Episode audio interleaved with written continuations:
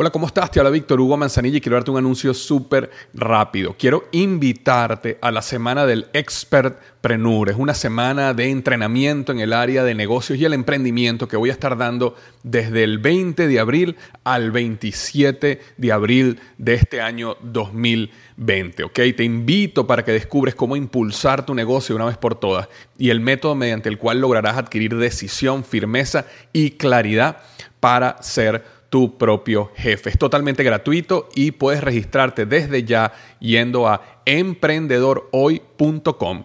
Emprendedorhoy.com. Semana del Expertpreneur. Te invito www.emprendedorhoy.com. Hola, yo soy Víctor Hugo Manzanilla y bienvenido al programa Liderazgo Hoy, un podcast diseñado para ayudarnos a crecer como líderes. Un programa donde te convenceremos que tú eres capaz de cambiar tu vida, alcanzar el éxito y dejar una huella imborrable en la vida de tu familia, tus amigos y el mundo. Prepárate, porque los mejores días de tu vida están al frente de ti.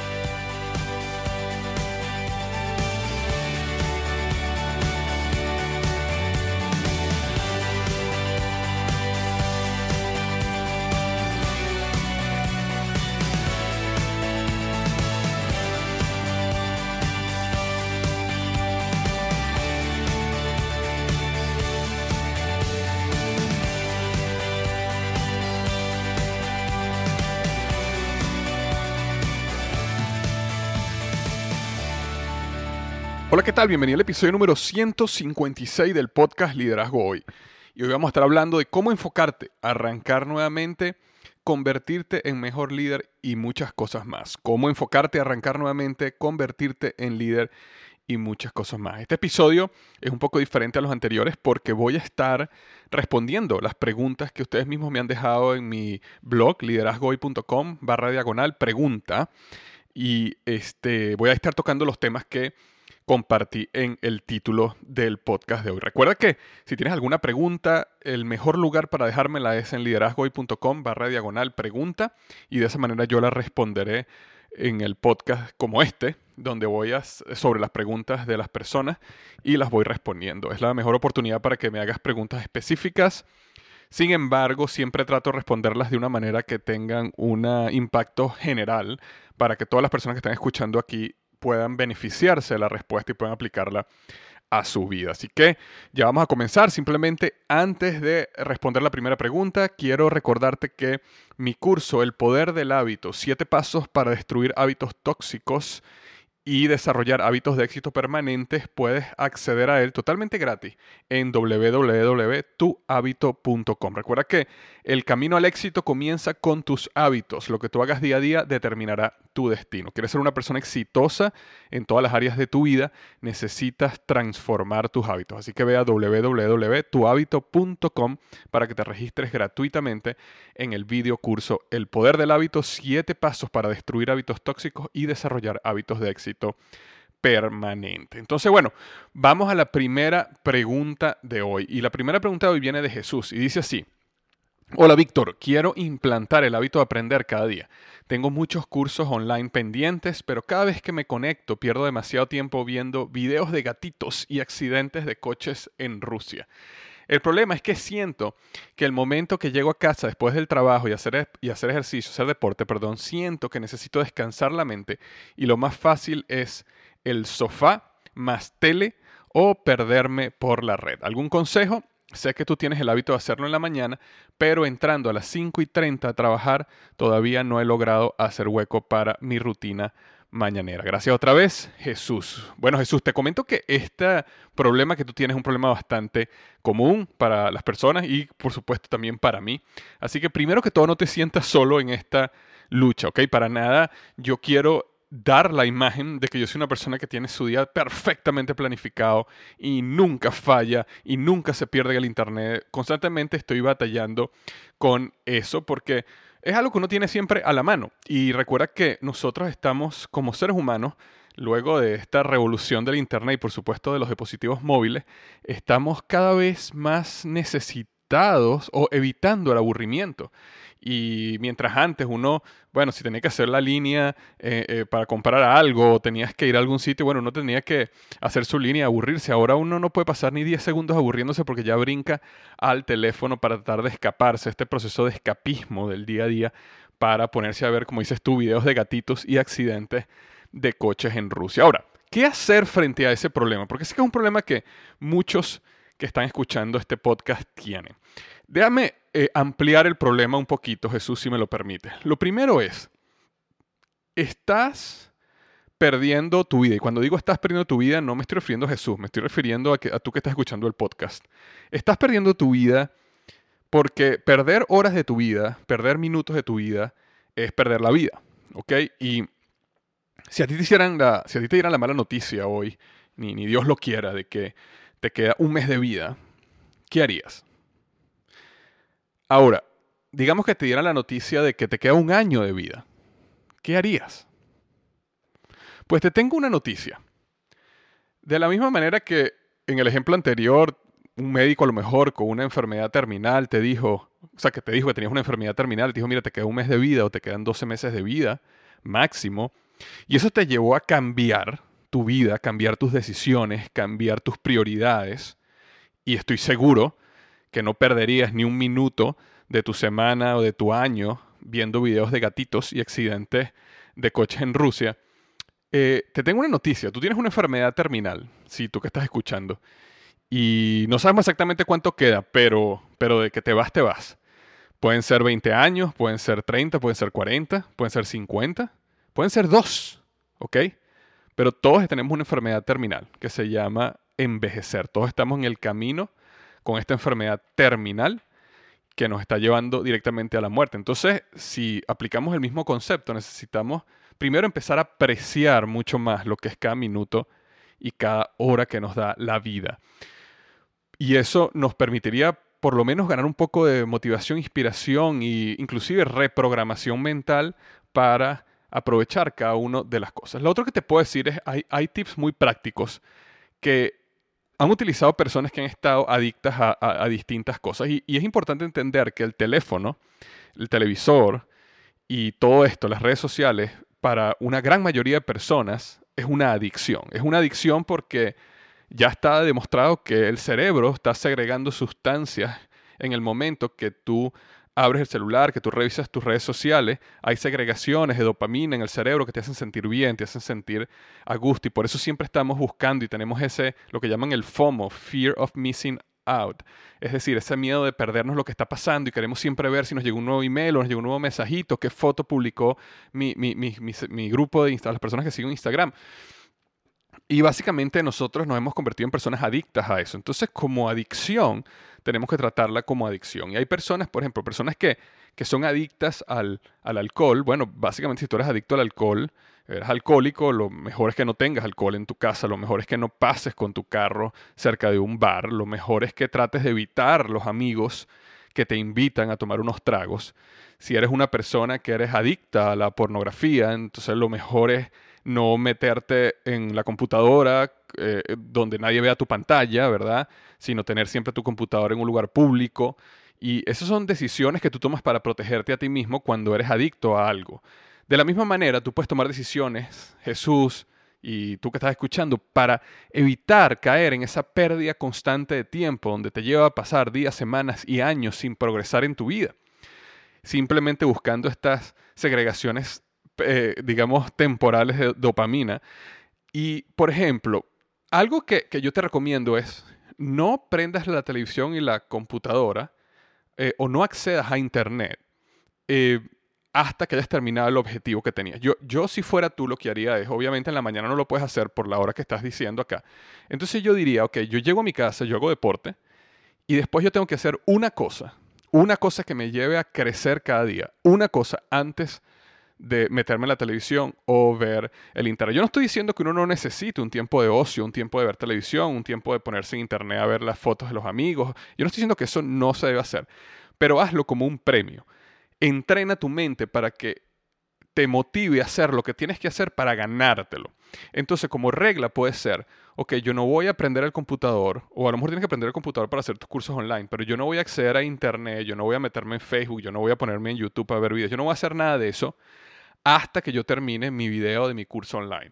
Y digamos que el curso online te tarda, no sé, 30 minutos, una hora máximo al día. Entonces, llega, eh, termina de hacer ejercicio, llegas a tu casa, a lo mejor te echas un baño, sales de la ducha y te dedicas una hora o media hora a hacer tu curso online o a leer un libro o a hacer algo. Y póntelo como, como una meta, como un regalo. Entonces, cuando terminen esos 30 minutos, entonces arrancas ahí mismo eh, sin ningún problema y sin ninguna culpa ese proceso de eh, descansar, ver televisión, relajarte, pero que sea que te lo ganas. Porque tú dices algo aquí de que cuando llegas a hacer deporte sientes que necesitas descansar la mente. Eh, realmente no tienes que hacerlo, no necesitas descansar la mente en ese momento. O sea, esto es una, esto es una, eh, este hecho que tú dices, al hacer deporte siento que necesito descansar la mente y lo más fácil es sentarme en el sofá. Eso no es verdad. Yo cuando estaba trabajando como director en, en Office Depot, yo hacía ejercicio al mediodía y yo salía a hacer ejercicio corriendo a reuniones. Yo no, no, tenía tiempo, que estaba obligado a no poder descansar mi mente. Entonces, ahora, como estás en tu casa, sientes que, oye, sería mejor si descanso mi mente. No, no, no descanses la mente. O descansa la mente mientras te tomas un baño. Es el mejor momento de descansar la mente. Párate, termina de tomarte un baño, arranca, dedica una hora a crecer, a aprender, a leer un libro, a hacer un curso online. Y cuando termines, premio para ti. Ya tienes ahora el resto de la noche para descansar, ver televisión y este, disfrutar. Y te vas a dar cuenta con el tiempo de que cada vez más, como se va a desarrollar un hábito en ti, vas a sentir cada vez menos que tienes que descansar la mente, vas a sentirte cada vez más entusiasmado de aprender y, ese tiempo se va a empezar a hacer cada vez más largo y más largo. Es decir, al principio solo media hora, después va a querer una hora, una hora y media y poco a poco te vas a dar cuenta cómo vas a ir reemplazando el aprender, perdón, vas a ir reemplazando la televisión, el Facebook y todo eso con aprender cada vez más y cada vez menos perder el tiempo. Pero es un proceso y hazlo así y hazlo como un premio. Jesús es una situación, una tensión que todos tenemos, no es un problema tuyo, es un problema general y estamos juntos en esa batalla. Pero con estos tips que te di, definitivamente vas a poder cambiar tu vida y lo puedes empezar a hacer ya. No necesitas esperar la semana que viene, ni el lunes, ni el martes, sino ya. Tenemos la segunda pregunta de Dorman, Dorman Silva. Me dice, hola Víctor Hugo, gusto en saludarte. Mira, una consulta que, he querido hacerte es la siguiente. Me parece que el enfoque de liderazgo, unido a los conceptos de amor, empatía, servicio, debería ser la aspiración natural de todo ser humano y la clave para un crecimiento personal y financiero. Sin embargo, el ambiente laboral muchas veces se torna agresivo e incluso con los mismos compañeros, la aspiración de poder lleva a algunos a pasar por encima de otros y el ambiente laboral se vuelve un lugar donde todos desconfían de todos en el libro Las 48 leyes del poder de Robert Greene, examina esta situación. Si lo has leído, me gustaría saber tu opinión al respecto. Muchas gracias por tu respuesta. Un abrazo. Dorman, excelente, excelente pregunta. Y de hecho, sé que muchas personas se van a sorprender aquí con, con mi respuesta. Eh, leí el libro Las 48 leyes del poder hace bastante tiempo, así que no recuerdo específicamente el lugar donde él menciona este caso en particular, pero en general sí entiendo la pregunta, así que te lo voy a responder como, como si me lo hubieras preguntado sin ni siquiera mencionar el libro Las 48 leyes del poder. Me imagino que habrá alguna de estas leyes que ah, ataca de manera específica este problema, pero te respondo de manera general. Una, una de las... Em, de los errores, yo diría, o de la, de la, sí, de los errores que, que yo he tenido en mi proceso de aprendizaje o de crecimiento como líder, es que yo inicialmente creía 100% en lo primero que tú decías en tu pregunta, es decir, que el liderazgo se trata solo de amor, empatía y servicio, ¿ok? Y hay muchísimos libros y cursos de liderazgo, y yo mismo en mi blog hablo como que esos son los pilares eh, básicos del liderazgo, y realmente eh, eh, parcialmente es verdad, ¿ok? Este, en la mayoría es verdad. También pasa algo que ese concepto suena muy bonito, ¿no? Porque es, muy bonito hablar del amor, la empatía y de... Y, porque conectas el liderazgo con un propósito mayor y entonces la gente se siente entusiasmada. Sin embargo, a medida que yo fui creciendo en el mundo corporativo, yo fui llevando, o sea, desde niveles de supervisor, gerente, gerente de grupo, hasta llegar allá a niveles de director, eh, yo me empecé a dar cuenta que habían ciertos principios de, de, Robert Greene del libro Las 48 leyes del poder que hacían mucho sentido. Cuando yo leí el libro por primera vez, a mí me, me pegó mucho ese libro porque el libro parece muy eh, fuerte, inclusive manipulador, y este, va un poco en contra de los principios, digamos, hermosos, bonitos, puros del liderazgo. Y, es un libro donde habla más sobre eh, cosas como aplasta al enemigo, este, siempre busca llamar la atención, este, haz que la gente dependa de ti. O sea, son, son, son principios fuertes y, y, y este, digamos que no se ven tan positivos inicialmente. Ahora, y cuando yo lo leí por primera vez, lo rechacé, lo rechacé muchísimo, porque era todo lo contrario a lo que yo había aprendido. Pero con el tiempo me empecé a dar cuenta que habían ciertas cosas de él, de ese libro, que son verdad, que son verdad, y que el libro no se puede desechar en su totalidad, sino más bien se tiene que leer y se tiene que adoptar en balance con el otro lado que tú hablas de liderazgo, como el amor, la empatía, el servicio y toda esa parte bonita. Y fíjate lo que yo con el tiempo empecé a darme cuenta existe un balance, ¿ok? Entre todo eso que tú llamas amor, empatía, servicio y poder. Poder significa básicamente que la persona que te sigue sabe que de alguna manera tú tienes el poder para afectar su futuro de manera positiva o de manera negativa. Y en el momento que la persona sabe que tú tienes ese poder, pero adicionalmente tú eres una persona que trata ese poder, con amor, empatía y servicio, es, el escenario perfecto del liderazgo, es el mejor escenario del liderazgo. Sin embargo, cuando una persona olvida que es necesario que exista ese componente de poder, sino simplemente se enfoca en el amor, la empatía y el servicio, pero olvida acentuar ese poder, entonces eh, eh, se desbalancea el liderazgo y puedes llegar a un punto donde las personas que están abajo no te respetan, este, se aprovechan de ti, o inclusive, como comentas aquí, eh, tratan de pasar por encima de ti. Ahora, una persona que está clara que tú tienes el poder, no va a tratar de pasar por encima de ti, no va a tratar de aprovecharse de ti, no va a tratar de irrespetarte. Entonces es importante que uno como líder tiene que aclarar y desarrollar y también establecer una estructura donde tú indiques y te hagas respetar como líder en la organización. Y el libro de Robert Greene de las, Green de las 48 leyes del poder es un libro magnífico para aprender a hacer eso, obviamente, yo pienso que una persona que toma este libro y lo aplique al 100%, eh, va a terminar convertirse en un líder eh, un, poco, un poco negativo, yo diría, un poco, este, no al lado positivo, pero sin embargo, sí hay cosas que hay que aprender de ahí. Yo recuerdo que hace justamente la semana pasada yo estaba conversando con un amigo que lo acaban de ascender a presidente de una empresa muy grande, conocida, Fortune 500 también, y lo estaba mudando de país porque él va a ser presidente de ese país específicamente. Y él estaba comentando de que, eh, y él es una persona súper buena, es una persona donde, eh, como tú estás hablando ahorita, amor, empatía, servicio, ayuda a la gente. Y él estaba comentando que él iba a llegar a este nuevo país y él, lo primero que iba a hacer era que eh, él por ser presidente tenía un puesto de su vehículo, de su carro, él tiene un puesto en la oficina, en la, en la entrada de la oficina. Y lo primero que él iba a hacer, él iba a decir, yo no voy a usar ese puesto, yo voy a eh, regalarlo, donarlo, o la persona, o el empleado del mes puede usar el puesto, algo así. Y él lo estaba haciendo bajo un concepto, bajo la razón de que yo me quiero ganar a la organización, yo quiero que ellos vean que yo soy bueno, yo quiero llegar allá y yo quiero que la primera semana cuando ellos me vean digan, wow, este, él es bueno.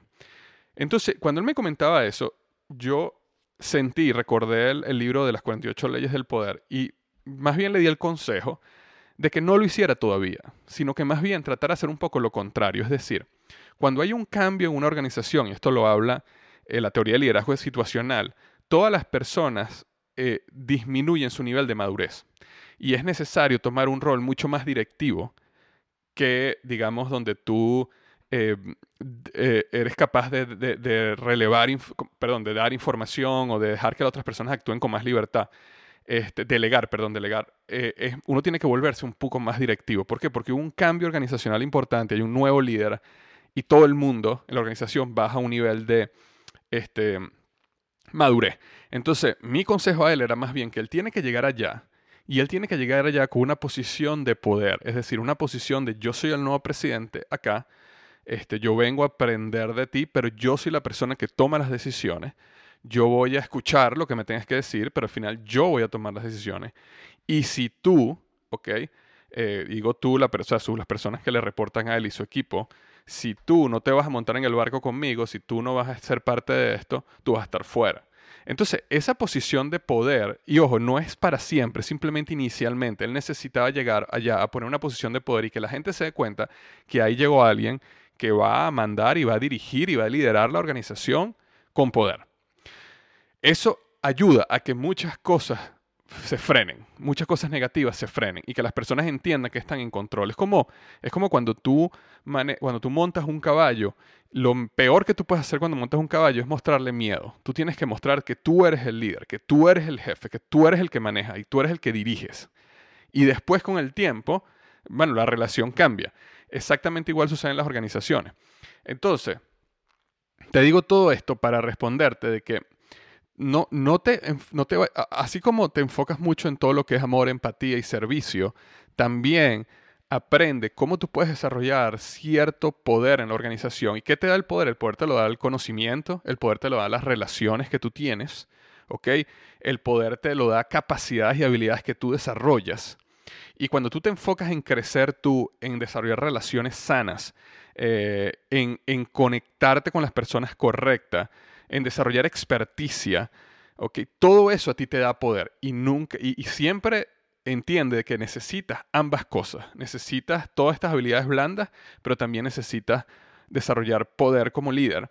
Y eso es lo que va a permitir que eh, los ambientes laborales eh, disminuyan este nivel de agresividad y que las personas no traten de pasar por encima de ti, no te respeten o no traten, como dicen, de clavarte un cuchillo en la espalda, porque saben que saben quién eres tú y tú te has hecho respetar. Entonces, eh, ah, espero haberte ayudado un poco con la respuesta a la pregunta. Es una, es una buena pregunta y uno pudiera pasar horas hablando de este tema porque sé que puede ser bastante, como diría, eh, controvertido hablar de este tema, pero bueno, eh, yo creo que eso te va a ayudar un poco.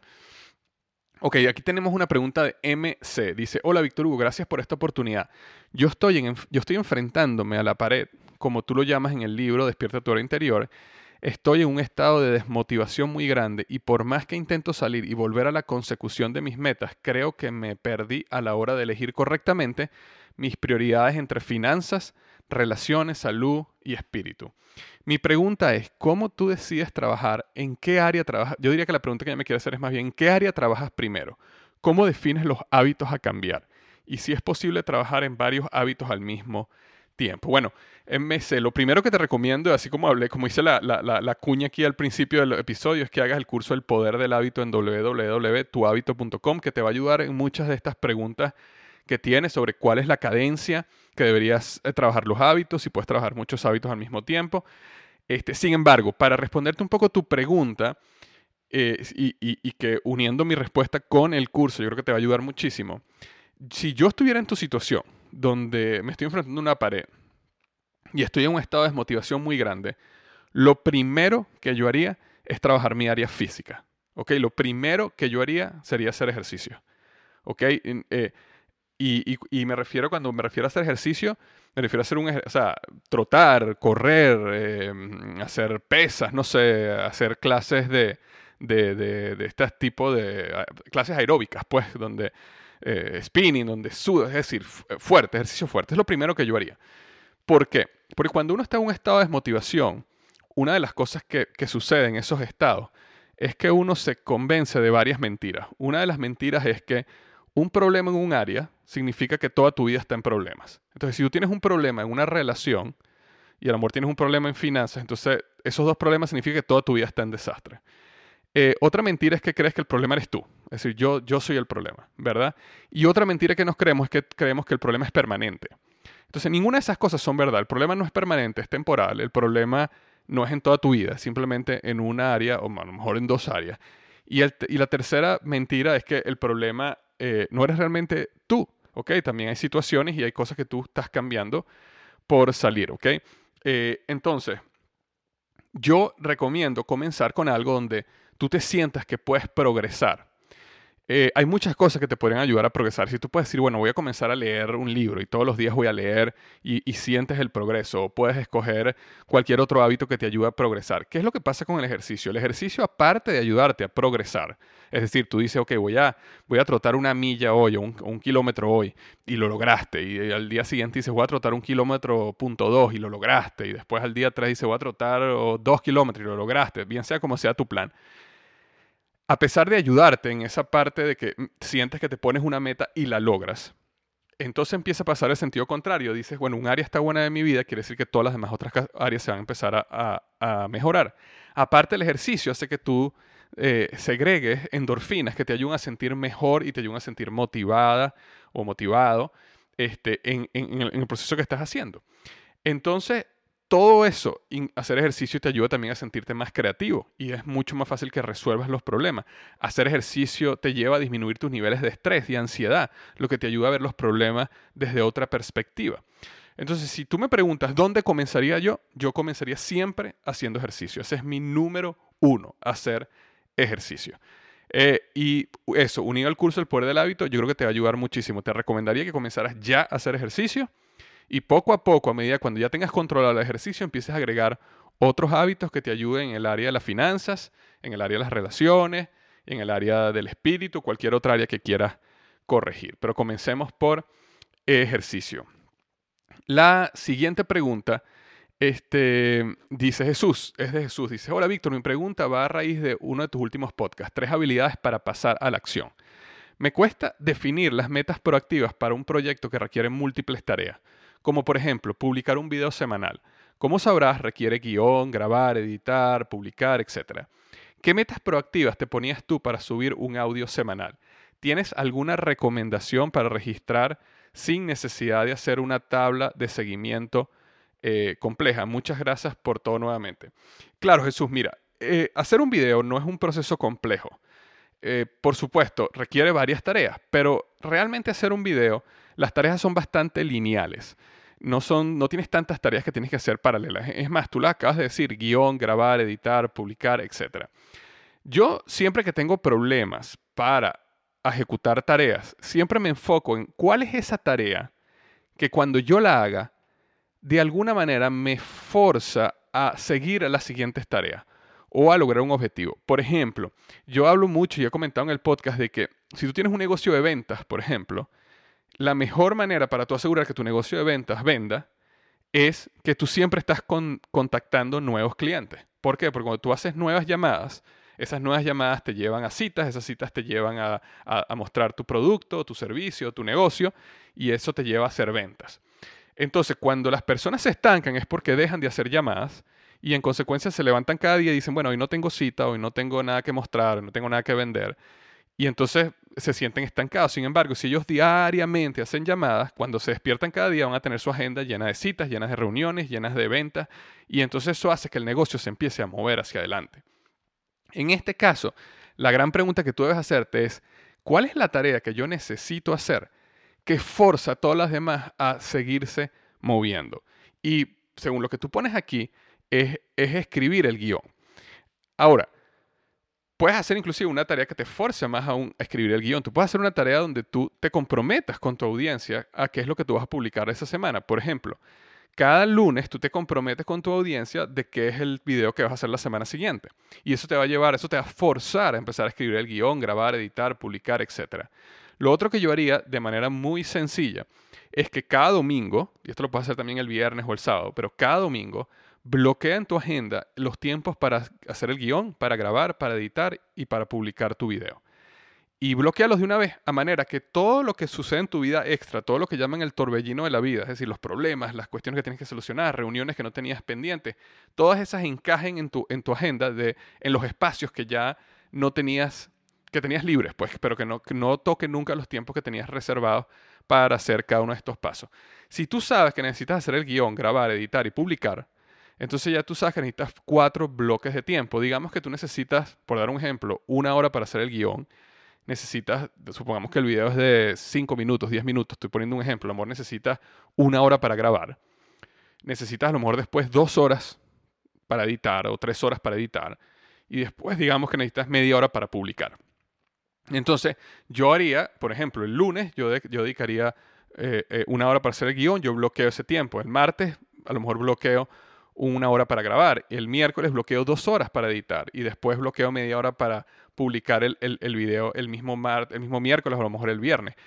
Pero eso me lleva a que cuando yo arranque mi semana ya ese tiempo está bloqueado y eso me lleva a hacer las tareas que tengo que ir haciendo.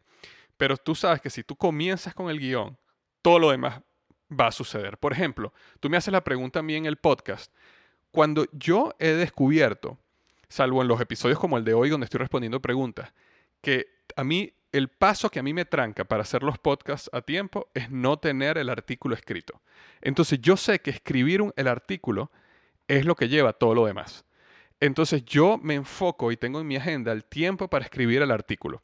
Entonces yo sé, cuando yo termino mi artículo, ya después que yo termino el artículo, hacer todo lo demás es mucho más sencillo. Grabar el podcast es mucho más sencillo, editar es mucho más... O sea, ya al grabarlo, por supuesto que no voy a dejar de editarlo y ya cuando lo edito, simplemente con un botón ya lo estoy subiendo y después que ya está arriba, simplemente con una, cinco minutos de código yo lo puedo poner en mi blog y sale para todo el mundo. Entonces, el el paso que me bloqueaba era escribir el artículo. En el caso tuyo, yo creo que el paso que te bloquea es escribir el guion. Entonces, enfoca toda tu energía, toda tu eh, fuerza de voluntad en escribir. Escribir el guion, escribir el guion, escribir el guion. Y todo lo demás va a ir saliendo poco a poco. Muchas gracias por tu pregunta, Jesús.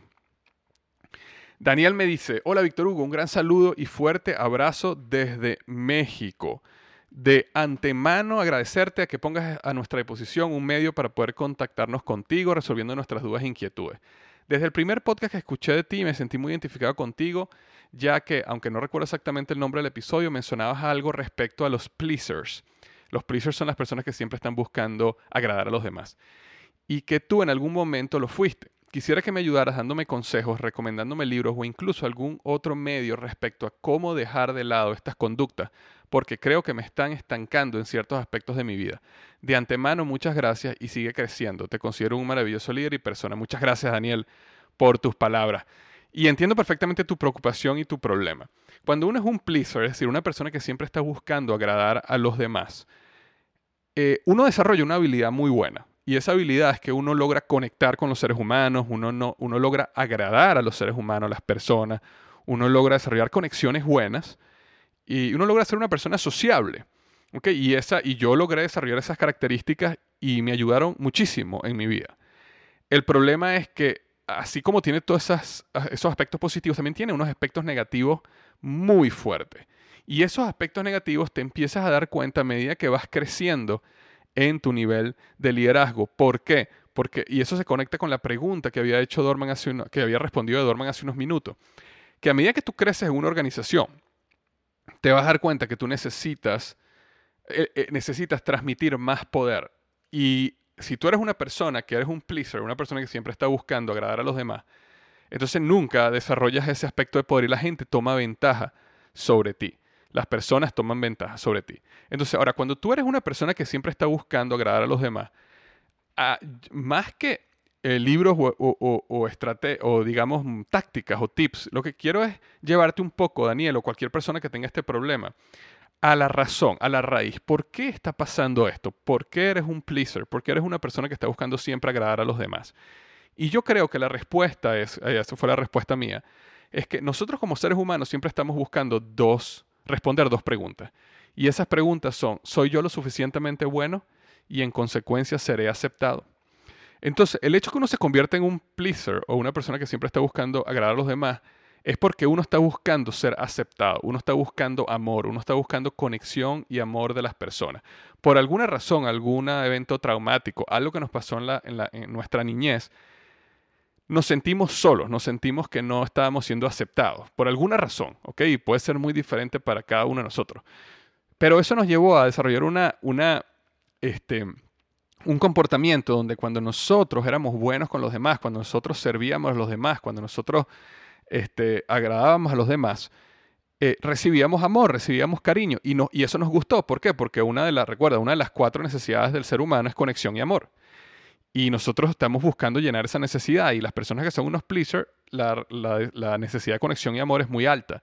Y entonces estamos buscando siempre llenar esa, esa, conexión de amor, pero buscando llenar esa necesidad, entonces personas abusan de uno, uno no logra conseguir justicia, uno se siente abusado y, puede ser que uno termine explotando en algún momento y explota de la manera incorrecta y bueno, y al final todo se pone este, peor. Entonces yo creo que primero hay que buscar cuál es esa causa. Y yo creo que es esas dos preguntas que estás tratando de responder. Esas dos preguntas nosotros normalmente las traducimos, las transcribimos en una pregunta que es la que lideran muchas veces nuestro comportamiento en la vida. Y nosotros siempre estamos tratando de responder esa pregunta cuando entramos en un problema, en una crisis en la vida, en una situación de tensión. En el caso mío, la pregunta era, como lo he comentado antes, era, este, ¿qué estará pensando él o ella de mí? ¿Cómo puedo hacer para que me, me agrade o me acepte, mejor dicho? Y entonces siempre estar tratando de responder esa pregunta positivamente. Yo lo que decidí fue cambiar la pregunta. Y la pregunta la cambié de ahí, de esa que te comenté, la cambié a cómo puedo yo apreciar este momento y ser de bendición a la persona que tengo al frente. Al yo cambiar esta pregunta y analizarla, yo me di cuenta de dos cosas. Cuando una persona estaba aprovechándose de mí por alguna razón, yo primero, bueno, aprecio el momento de decir, ok, de esta situación, ¿qué, qué, qué puedo yo apreciar de esto que está pasando? ¿Y cómo yo puedo bendecir a la persona que tengo enfrente de mí? Otra de las verdades que yo logré revelar en mi vida es que la mejor bendición que yo le puedo dar a una persona es darle feedback, es confrontarlo, si es necesario confrontarlo, pero es decirle la verdad. Eh, y, y, eso fue un cambio en mi mente, porque al principio yo pensaba que si yo lo agradaba, le estaba haciendo bien. Ahora yo pienso que si yo le digo la verdad, entonces yo le estoy haciendo un bien. Ahora, muchas veces esa verdad es agradarlo. Hay, hay, hay, personas donde yo de verdad quiero agradarlos. Hay personas donde de verdad yo quiero servirles. Yo no estoy diciendo que ahora uno se va al otro extremo. Sin embargo, cuando una persona yo me estoy dando cuenta de que está tomando ventaja o que está planteando una eh, negociación que es injusta para mí, ¿ok? Y que está tratando de tomar ventaja de mí. Antes yo no la confrontaba y yo asumía y yo decía, bueno, no importa, yo no voy a pelear con la persona por eso. Ahora no.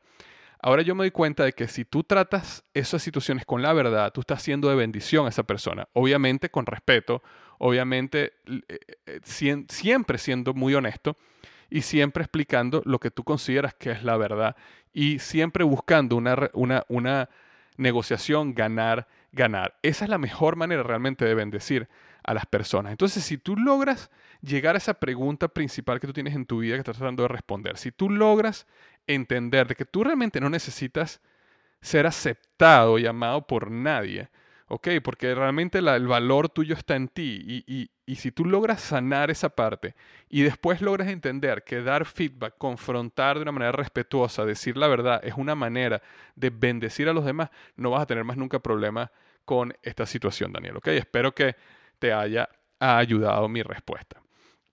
Este, vamos a ver una pregunta que tenemos por acá. Este, ok, Francisco pregunta, ¿cómo solicito aumento de salario y qué se debe tener en cuenta para aprobar un aumento salarial?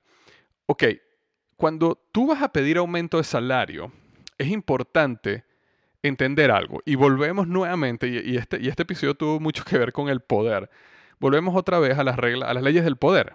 ¿Qué pasa? Si digamos que yo soy tu jefe y tú vienes a pedirme aumento de salario. Si tú eres una persona, eh, y eh, cuando tú vienes a, a, pedirme aumento de salario, lo que empieza a suceder es un juego de poder. ¿Ok? Tú tienes cierto poder y yo tengo cierto poder.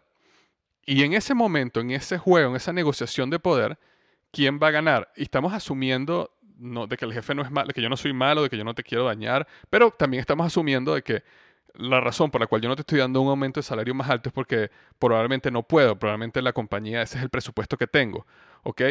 Entonces, ¿qué pasa? Tú llegas a mí y tú me dices, mira, yo, yo necesito un aumento de salario. En ese momento, a nivel subconsciente, lo que está pasando es una negociación de poder. Entonces, ¿qué pasa? Si tú eres una persona que eres promedio, que eres una persona que eres fácilmente reemplazable, si tú eres una persona que digamos que te has vuelto como un commodity para la compañía. Eh, ¿Qué quiere decir un commodity?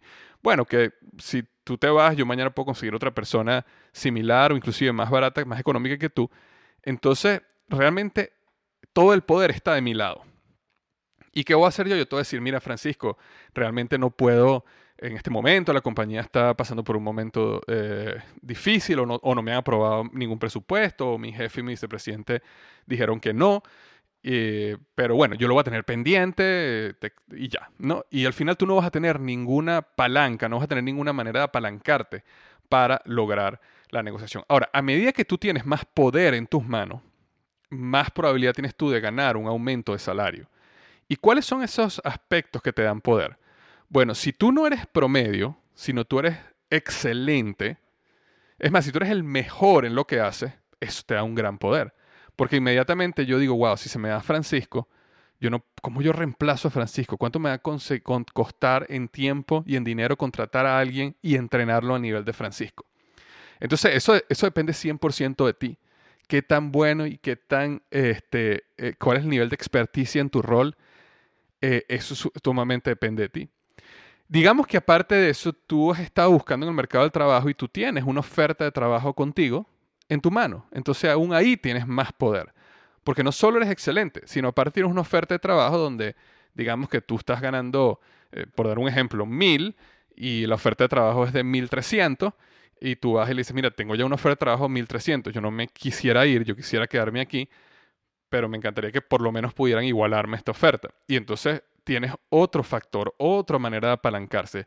Yo creo que uno de los grandes problemas es que la gente va a estas conversaciones para solicitar aumento de salario y no tienen ninguna palanca, no tienen ningún, no entienden este concepto de poder.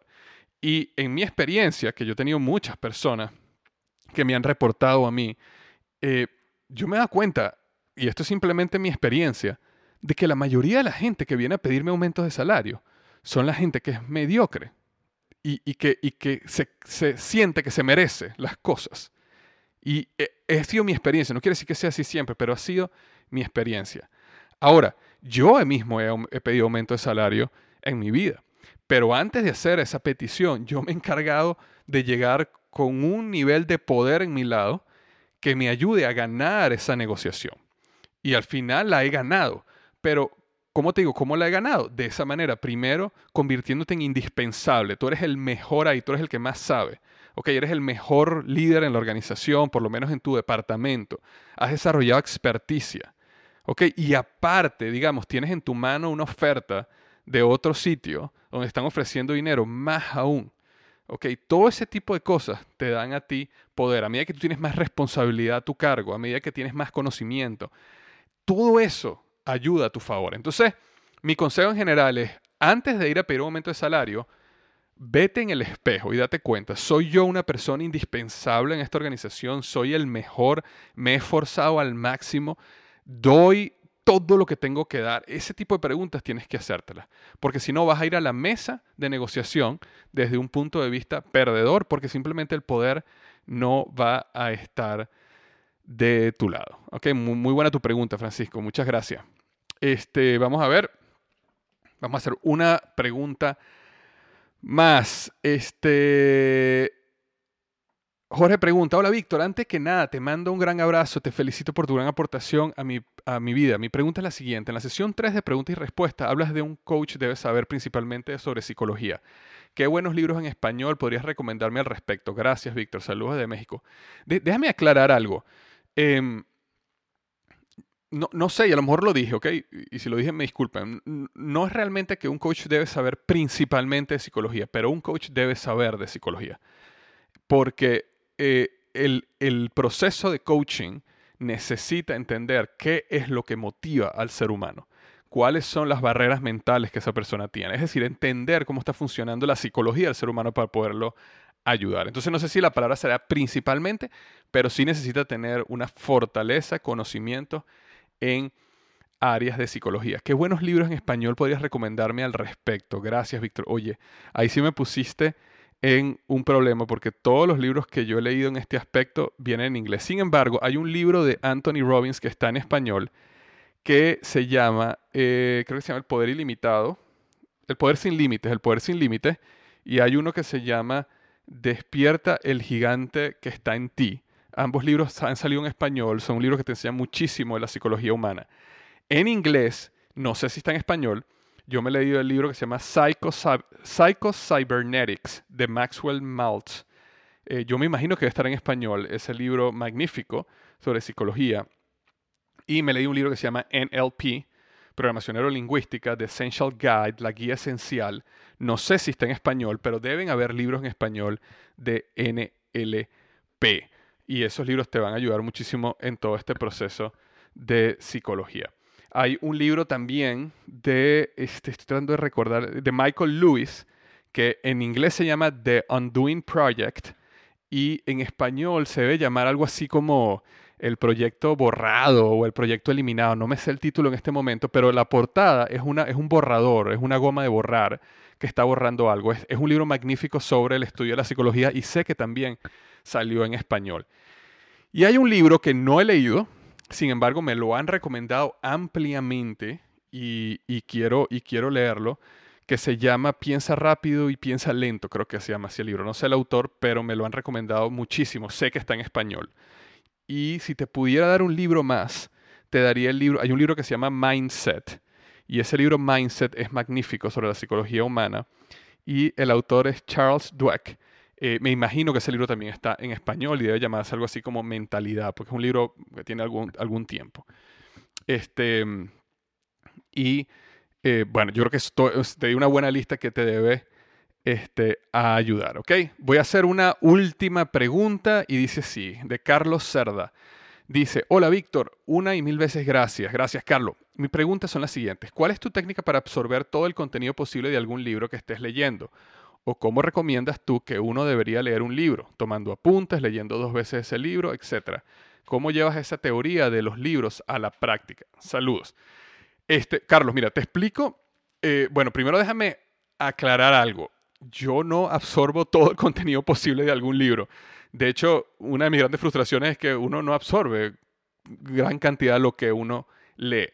Sin embargo, te explico la situación eh, donde estoy hoy y te explico el plan a donde quiero llegar. Donde estoy hoy es, es lo siguiente. Yo, básicamente, cuando yo leo un libro, yo siempre estoy subrayando.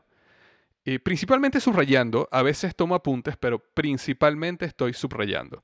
Entonces yo lo que creé fue que yo creé un marca libros que tiene pegado siempre un, un, un highlighter, un, un, resaltador y un bolígrafo y está pegado al, al, marcalibros. Entonces, siempre, yo siempre ando con el libro, siempre tengo en, con el, libro, siempre tengo un, resaltador y tengo un bolígrafo. Y a medida que voy leyendo, voy resaltando y voy tomando notas. esa es la manera como eh, lo he manejado hasta el día de hoy. Ahora, te explico el proceso que estoy creando y eh, quisiera eh, terminar de, ejecutar el proceso este año, que es el siguiente la manera como lo quiero hacer ahora es que yo quisiera, yo quisiera contratar a una persona que se encargue de bajar todos esos apuntes. ¿Y qué, qué, te quiero decir con esto? Yo tengo ciertas categorías y esas categorías son, digamos, a liderazgo, trabajo en equipo, finanzas, salud, este, espiritualidad. Entonces yo tengo ciertas categorías en que yo he dividido diferentes tópicos de interés. Entonces, cuando yo leo el libro, yo leo el libro y yo subrayo y con el bolígrafo yo le escribo al lado qué categoría es en el, en el libro físico. Bueno, primero déjame aclararte que yo leo los libros en físico, muy poco leo en electrónico, en Kindle, y muy poco leo en audiolibros. La mayoría que lo hago lo hago en físico. Entonces yo subrayo con el resaltador y escribo eh, qué categoría es. Ah, mira, esto me pareció muy interesante para el liderazgo oye, esta historia que, este autor escribió aquí me parece magnífico para finanzas personales. O digamos, oye, este concepto de esto está magnífico para, digamos, eh, no sé, meditación o, algún aspecto que tenga que ver con algo. Pero yo le pongo al lado la categoría. Entonces mi idea es que yo voy a, después que yo termino cada libro, yo agarro y meto el libro en el correo y se lo mando a esta persona. Y esta persona lo que va a hacer es que va a descargar toda la información que está subrayada en el libro, que está resaltada, y me la va a ir guardando en Evernote por categoría. Entonces, ¿qué quiere decir eso? Que el día de mañana yo puedo ir a Evernote, y eso no tiene que ser en Evernote específicamente, pero es la herramienta que yo uso. Puedo ir a Evernote y yo puedo agarrar y buscar liderazgo, y ahí me van a aparecer todos los apuntes que yo he tomado de liderazgo. Yo quería hacer este proceso yo mismo, pero físicamente no he tenido el tiempo. Entonces, yo hago todo el proceso, pero después cuando llego a la casa, bueno, tengo que mil cosas, grabar el podcast, hacer esto y, y, sentarme a transcribir toda esta información, organizarla, al final no me ha dado el tiempo y no ha sido una de mis prioridades número uno. Sin embargo, a medida que uno empieza a complicarse más la vida y uno quiere empezar a crear nuevo contenido, empiezo ahora también a perder mucho tiempo en cosas como, oye, yo me acuerdo una historia magnífica que, por ejemplo, el, Robert Greene en el libro Las 48 leyes del poder habló sobre trabajo en equipo. Entonces tengo que buscar el libro, tengo que buscar entre todas las páginas hasta que consigo la historia. Entonces eso a mí me está quitando mucho tiempo. Entonces lo que decidí fue, voy a contratar a una persona que su único trabajo es, recibes un libro mío, transcribes todo lo que yo subrayé y me lo colocas en una base de datos en Evernote que está conectada en el cloud conmigo y yo cuando necesito tengo todo organizado ahí. Eso es lo que estoy haciendo. Sobre leer dos veces un libro, yo tengo mucho tiempo que no leo dos veces un libro y la razón es porque tengo demasiado, hay demasiados libros nuevos, buenos, saliendo al mercado que me interesan muchísimo. Entonces, ahorita he estado más bien leyendo libros nuevos constantemente y no he tenido el tiempo de buscar uno y releerlo. Entonces, básicamente, eso es lo que estoy haciendo y, y te acabo de contar el proceso que estoy empezando a trabajar para ejecutar. Bueno, este, yo creo que ya es suficiente por hoy. Tenemos, tuvimos bastantes preguntas, ya estamos casi a los ¿qué? 50 minutos del podcast. Pero quiero darte muchísimas gracias eh, a todos los que dejaron sus preguntas. Todavía quedaron preguntas, las responderé para la próxima vez. Pero sin embargo, me encantaría que fueras parte de este podcast de preguntas y respuestas para la próxima sesión. Entonces, simplemente te pido que vayas a liderazgoy.com barra diagonal pregunta y me dejes en el área de comentarios al final tu pregunta. Y entonces, una vez al mes, cuando yo vaya a hacer este podcast de preguntas y respuestas, me encargaré de ir respondiendo pregunta por pregunta. Una oportunidad de, por lo menos, escuchar mi opinión sobre algún tema, duda que tengas en tu vida. Muchísimas gracias, te mando un gran abrazo y recuerda que los mejores días de tu vida están al frente de ti.